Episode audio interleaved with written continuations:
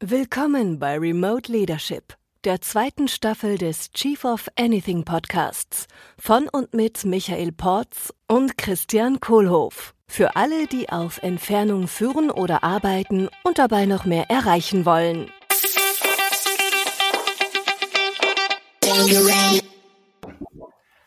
Hi, Marina. Hi, Christian. Hi, Michael. Hey, Marina. Great to meet you. How you doing? Hello, Michael. Yeah, uh, thanks and welcome, Marina Byezhanova. Byezhanova, sorry. Um, Byezhanova. I, I, I tried to learn it. And you did well. You did well. Thank you very much. So, uh, who are you and what do you do? Um, so my name is Marina Byezhanova. You pronounced that so well, and that warms my heart because my Eastern European last name in North America, I live in Canada, gets massacred all the time. Uh, very often, I don't even know that somebody is calling my name when I'm in a government office or something. Sounds very different. Um, I'm an entrepreneur, and I help other entrepreneurs, specifically Gen X entrepreneurs, stand up, stand out, and be radically authentic through the power of their personal brands. Mm-hmm. Thank you very much. And only in these few words, I guess, there's the secret for a, a, nice podcast episode today because I saw Michael smiling. Um, so, Marina, we met first in, in Macau in person, I guess it was for the GSEA, for the Global Student Entrepreneurs Award, where you were organizing and judging, and I was uh, judging. And after that, you agreed to be a mentor for me in personal branding, and I'm still super grateful for for the opportunity you gave me. No, I know where I know you from. You were in that movie. Yes. oh, excuse me. Please say that again. yes. earlier before we started recording, I know you from somewhere. I couldn't yeah. place you. I, I, watched the movie from the Global Student Entrepreneurs. What was it called? Own the Room, the, the Disney movie. I love that, by the way. You, you were in there, right? Yeah. You were famous. You recognize me from a movie. I'm going to cut out this part of the podcast and have my kids listen to it. Um, because, you know, what justifies for all the time away and all the travel yeah. I do as a business owner are those moments where they feel I'm famous or I do something extra cool. So when the movie came out, Own the Room, I was fortunate to be a judge in it and I participated, as you mentioned, Christian, and organizing a lot of the things. Um, so I was in the film. And when it came out during the pandemic, um, I was trying to get my kids to watch, and they were running around and not paying much attention. And all of a sudden, in the film, uh, one of the guys, Steven, says, Marina, Marina, where's Marina? And my children were floored. And I look at them and said, "Here's the validation," because I remember that trip too when my kids were making me feel guilty. The everyone around me, why are you going so far without your kids? You're a mom. You should stay home. I said, "That's why. That's my moment of validation." So I will share this part of the podcast with them as well. Yeah, wonderful. You're famous. I am cool. now Disney princess at last. Yeah, All the way from the Soviet Union to Disney. Who would have thought? so great. So, Marina, you are based in, in Montreal. I am now. Yeah. And um, what what does remote leadership mean for you? What what do you think when you think about remote leadership? You know, it's a really interesting question. When I co founded a business 11 years ago, uh, my first business was in the HR space. Everything was about company culture, teams, growing teams. And so I thought um, that what I really wanted to do was manage teams and have, you know, people around me. When the pandemic hit, our business got massacred overnight. You know, we went from feeling on top of the world. We had a gorgeous office, a team, we had uh, uh, presence, we had another person on the west coast of Canada. We were just doing so great that in February of 2020, I applied for a master's program. Just life was good. I had free time. And then when the pandemic hit, our business went to zero, actual zero. All of our projects were put on hold. We had not been at zero when we started the business. We started the business because our services were demanded, required, requested. And so we said, okay, what is going to be the company name? We need to incorporate. And so we always had clients. All of a sudden, we had zero. And I was lying in bed and I was feeling like, you know, I'm a failed uh, business owner. And uh, what is going to happen? What is going to happen to the business? Had to put people in temporary layoff, um, had to shut down the office. All that was going through my mind. And as I was going through that period of intense self reflection in March and April and May of 2020, most of us did in one way or another, regardless of how the pandemic hit us. We were all asking ourselves a lot of questions. I realized that what really um, mattered to me and what leadership was to me was not having people sit at desks all around me.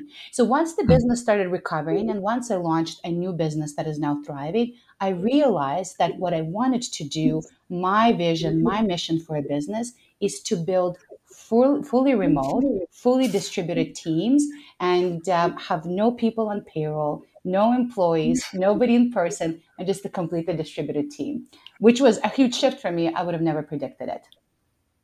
Wow. So that, that was a big change you went through with your business. It was humongous. It was one of the lowest part, one of the lowest experiences of my life. Um, you know, the first weekend when they sent us into lockdown, um, I spent the entire weekend in bed. Um, I couldn't function. I just all I could think about is I'm I am a failure and I'm a loser, and I really felt it was just me as a business owner. I really mm-hmm. felt for some reason, and I felt that for the longest time, that everybody yeah. else was thriving, pivoting, figuring it out. Everybody was prepared, and I was the only one who didn't see it coming. And all of a sudden, I'm not a real leader. I'm not a real business person. I'm fake. I'm not a good parent because all of a sudden I can't parent there I am, you know, and I can't I can't function. Um, it took me a bit of time to um, to readjust and see a completely different vision for myself and my business. How, did you deal with those? I mean, those are strong emotions and feelings. How did you lead yourself through that to come out on top again? So first of all, there was a lot of crying most of the night. So I have to admit the truth, the truth as well. You know what's really interesting? Uh, what pulled me out of the fog um, at the very beginning, and that what ended up sustaining me. Um, so when it first happened, and I was completely paralyzed and in bed, at one point I pulled out my phone and I went on LinkedIn. Okay. So. I was so uh, crippled with anxiety that I could barely talk to anybody. I couldn't pick up the phone and call anybody. I was just completely just in the grips of anxiety. But I love writing. And so I thought that I, I would write. And I believe um, in uh, radical authenticity, as I call it. I believe mm. in putting myself out there and sharing what's going on. So I wrote a post, which was likely my most radically authentic post, because I really shared how tough everything had become. Um, I likely said the word tough about eight times in that very short post, and I put it out there. And I don't know why I did. I just I just needed an outlet. I put it out there. And then the most incredible thing happened. I got flooded with messages. And certainly there were messages of love and support, which was great and I mm-hmm. appreciated, but there were a lot of opportunities to collaborate, a lot of revenue generating opportunities, a lot of opportunities to not only lift up my current business, but also launch this new business that I had wanted to launch, but was waiting uh, for my imposter syndromes to subside, waiting for better time, and all of those things. Brand of a leader, my personal branding agency, um, and so I started getting pushed in that direction to do that. So that that was number one. I all of a sudden realized that as I was losing my corporate brand, I had my personal brand. I had that brand equity and name recognition and community that was going to lift me out of this and help me, you know, see the light on the next stage. So that was number one. Number two, because all of a sudden we were sitting in our homes, we couldn't go out, I felt that I really needed to connect with people. So, one of the things that I did is I launched a LinkedIn Live series where I was interviewing people from all over the world every single day. That is not something that we can do in our normal life. But all of a sudden, my calendar was wide open. So I could interview people every single day. And people who normally would have said no all of a sudden said yes because they too were sitting at home with a lot of free time.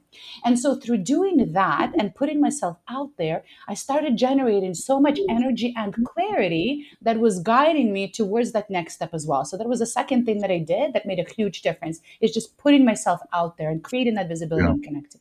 And then number three and the last thing that I did is again, on a complete whim, I don't know, the universe was guiding me to do some random things that I never would have done um, otherwise. Is I created a Calendly account and took a link and put it online on LinkedIn. And I said, listen, I'm struggling. Likely you are too. If you need to speak, here's my calendar link. My calendar got mm-hmm. flooded, as you would imagine. But what's interesting is that I spend my days helping people, serving, giving to others. To me, that is a form of leadership.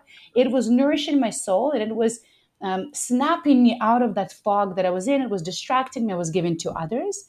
But what I didn't expect is all of a sudden I started building relationships that were generating revenue for me and my new business and my current business as well. Um, as I started putting myself out there, people thought that it was so incredible, um, this form of leadership that I was demonstrating, that they started gravitating towards me as well. So it was given to others, but somehow it was all coming back to me as well. So those three things are what, help, what helped me quite a bit.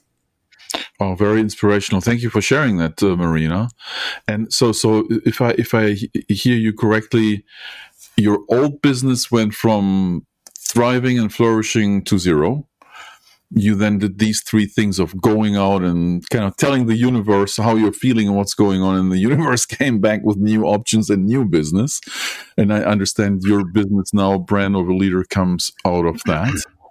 And then as you then went forward from that, what, what happened in, in, in the sense of what how are you working now with other people and your team in ways that maybe before you couldn't have imagined of ever working like?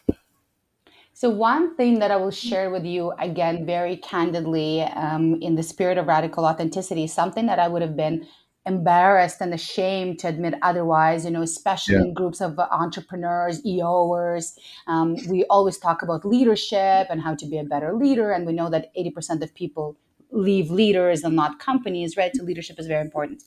Um, mm. I am a terrible manager, a terrible people manager. I believe that nobody should be managed by me ever. And that is the value that I bring to society. However, I believe that I am a fantastic leader.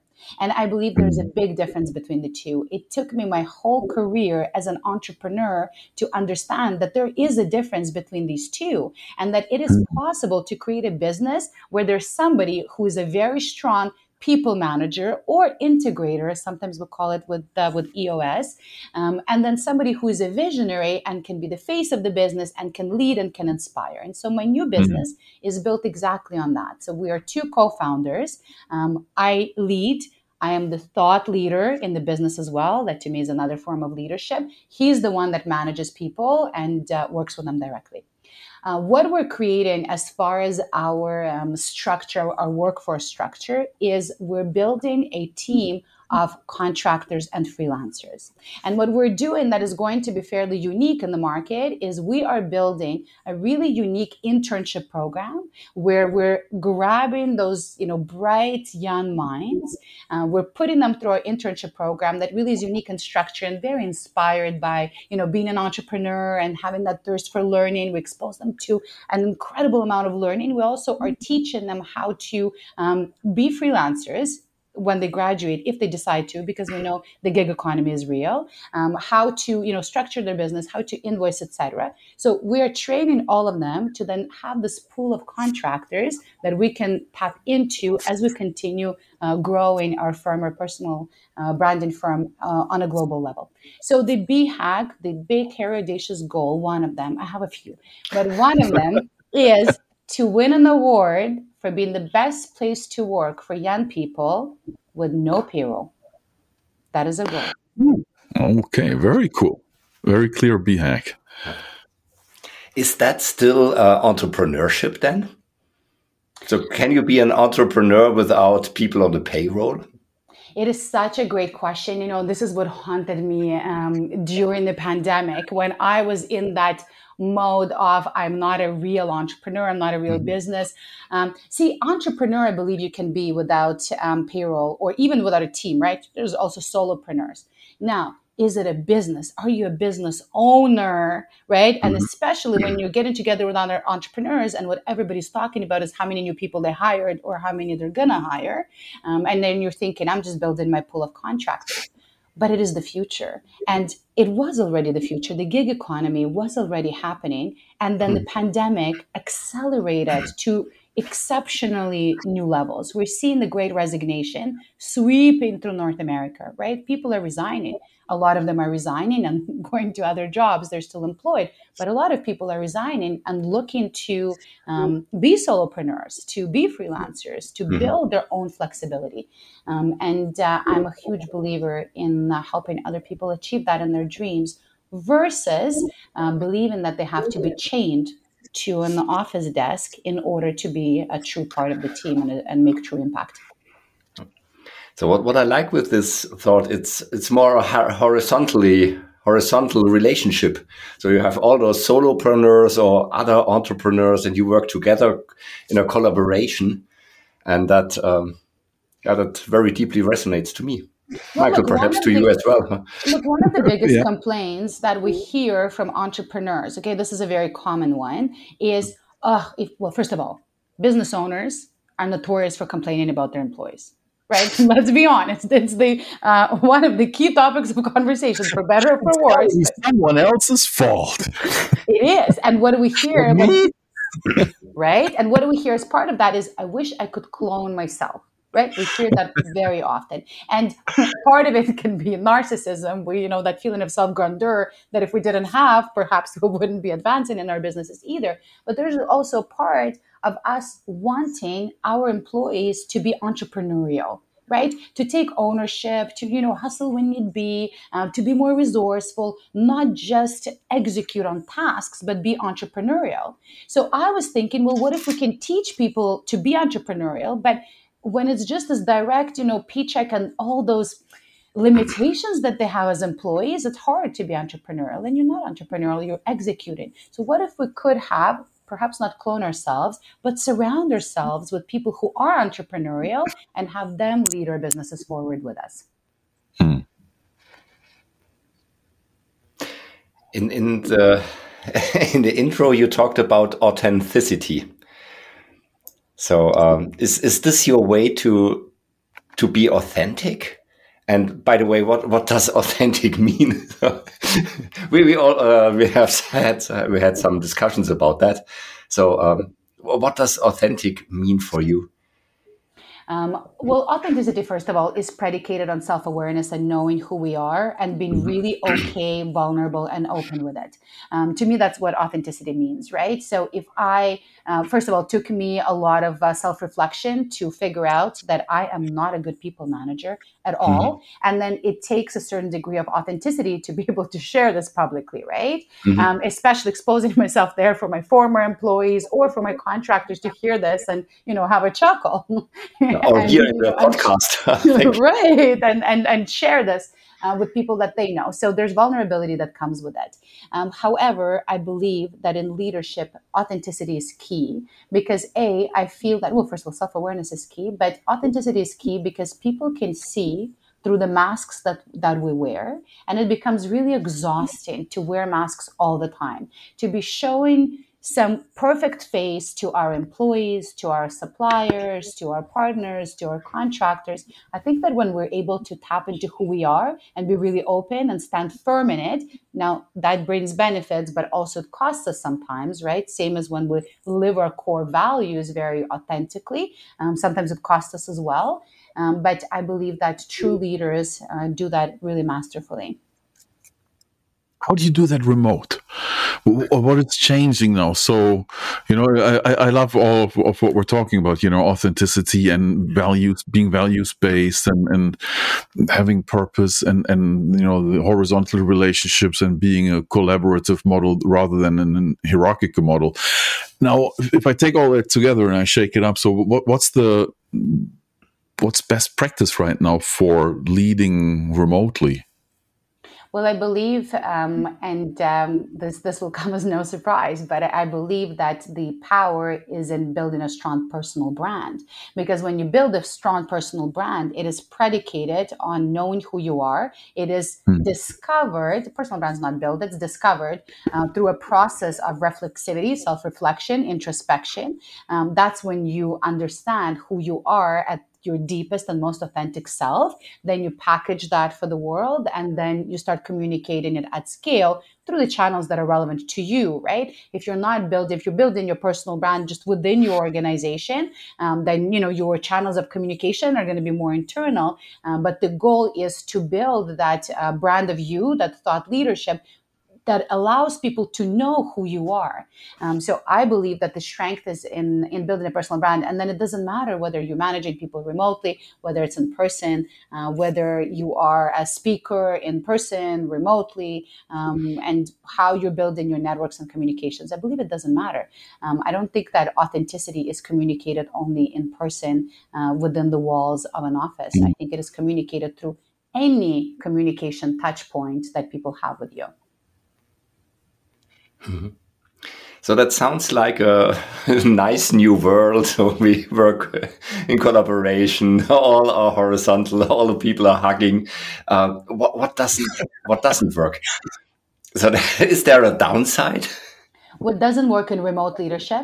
Yes, or in this in this brave new world uh, you you talked about.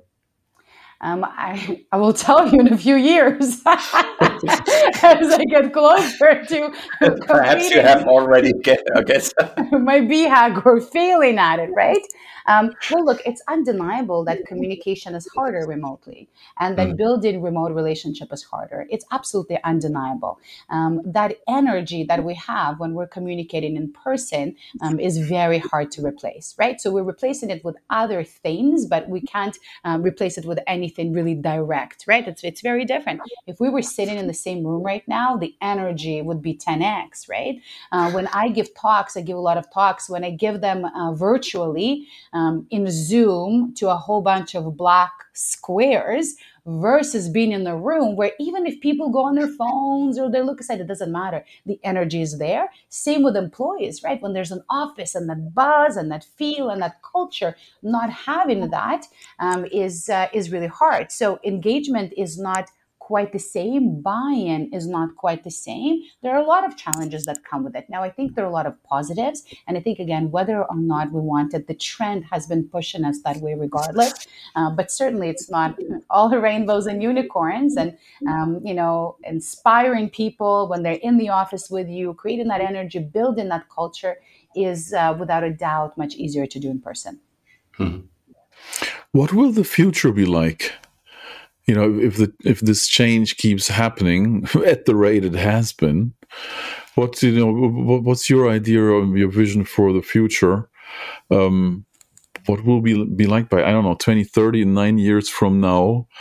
What will the work of the world of entrepreneurs and of businesses and of people will we even have any employees left then or so what, what's the vision for the future marina How, what's your take on that where are we heading do we go with the positive or the negative?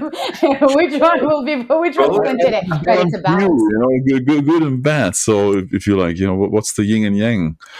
Um, look, I think that as business owners, um, as entrepreneurs, we stand to benefit um, from those from those changes. I actually do. Um, and as much as there's conversation about, you know, it's becoming really hard to hire, it's hard to retain people. You know, again, the Great Resignation. I nonetheless um, believe that we stand to benefit because all of a sudden, as far as hiring people, perhaps not permanently anymore for employee-like roles, but for hiring, the world has become our oyster. Uh, whereas before, as an organization, if you hired people remotely, you had to kind of justify it. It might have looked like, you know, similar to manufacturing in Asia versus locally. Um, you know, people would frown upon it. And now it's really normal. We can recruit, we can hire talent from anywhere in the world. There's fantastic talent in so many countries and it's cheaper. Where there is a danger, which people, which employees are not realizing, is that employees are becoming more replaceable in a sense, again, potentially by contractors. You know, when I saw uh, that a lot of organizations were saying that um, they're moving to a fully hybrid model or fully virtual model, we were seeing it um, coming from um, many big organizations in Silicon Valley. And I saw so many people celebrating that online, celebrating that on LinkedIn, and saying, oh my God, I now can continue working for Microsoft, but I can go and sit in any country in the world. And A, you can't there's legislation around it. We just didn't know that at the beginning. It was it was really new. But for many companies, they can't have you sit anywhere in the world. Mm-hmm. Um, and then for taxation purposes, if you are, are an employee, and then B, I was thinking, well, they can contract your work out to anybody in the world. So all of a sudden, um, you're becoming a lot more replaceable. But people have not been noticing that. So I think the danger lies in employees having to constantly be more more competitive.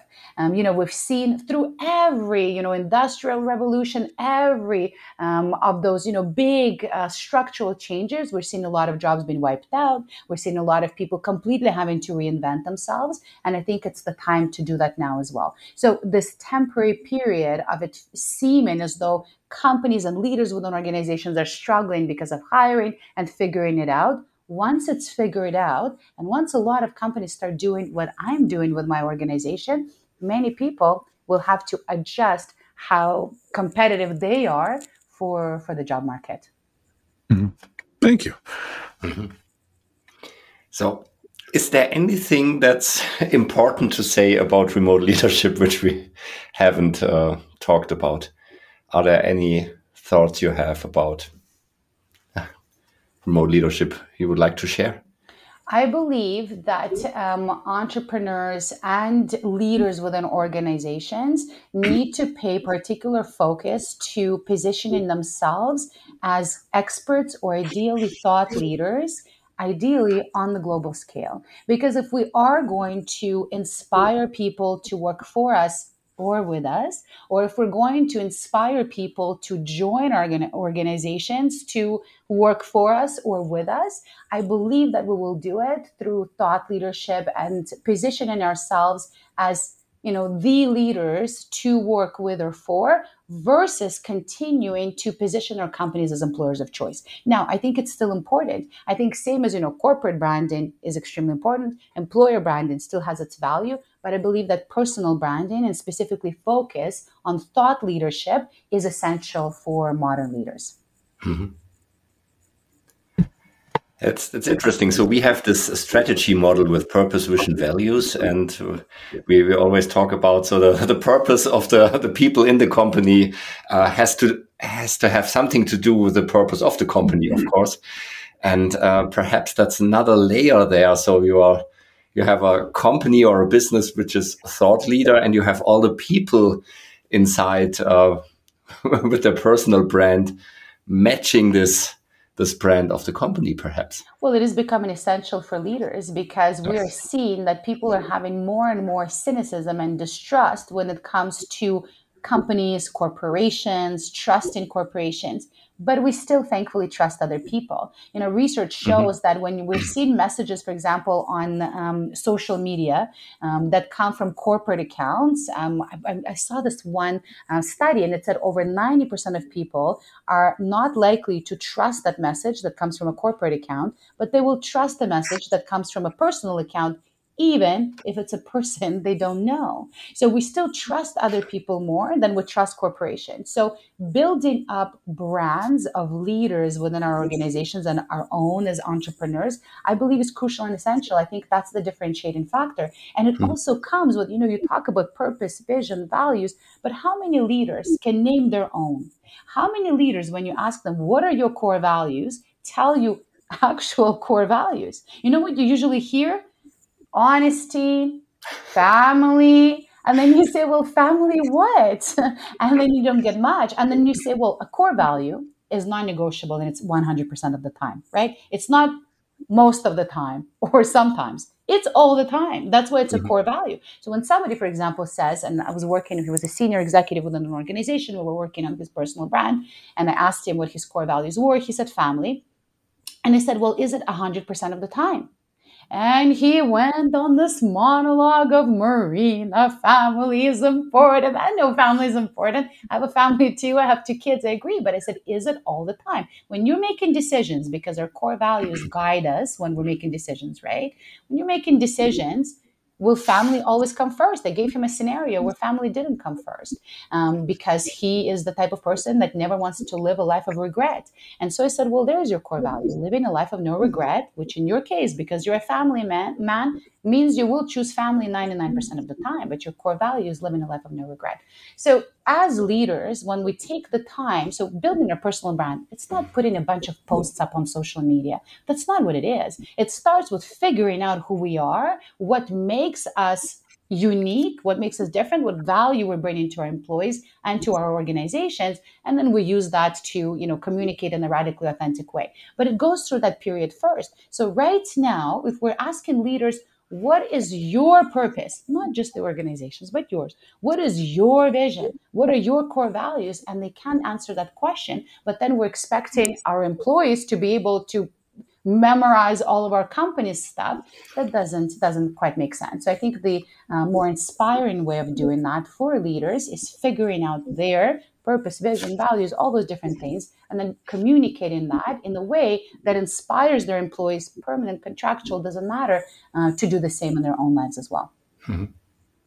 And with that, we are back by the old Greeks. I don't know, was it Socrates, Plato, or Aristoteles? So know thyself and act accordingly. Indeed, and usually we don't. Yeah. Thank you very much, Marina. So um, at the end, I have a, a, gift for you. So if you if you had the chance to send a message out to all the business owners, leaders, thought leaders, uh, brand keepers out there about remote leadership, what would that be? The one message my message that I wish I could communicate to everyone and put on every billboard and put everywhere I can is it is your time mm-hmm. to stand up. It is your time to stand out. It is your time to be mm-hmm. radically authentic. It is your time to build mm-hmm. your personal brand and inspire through it. Thank you very much, Marina.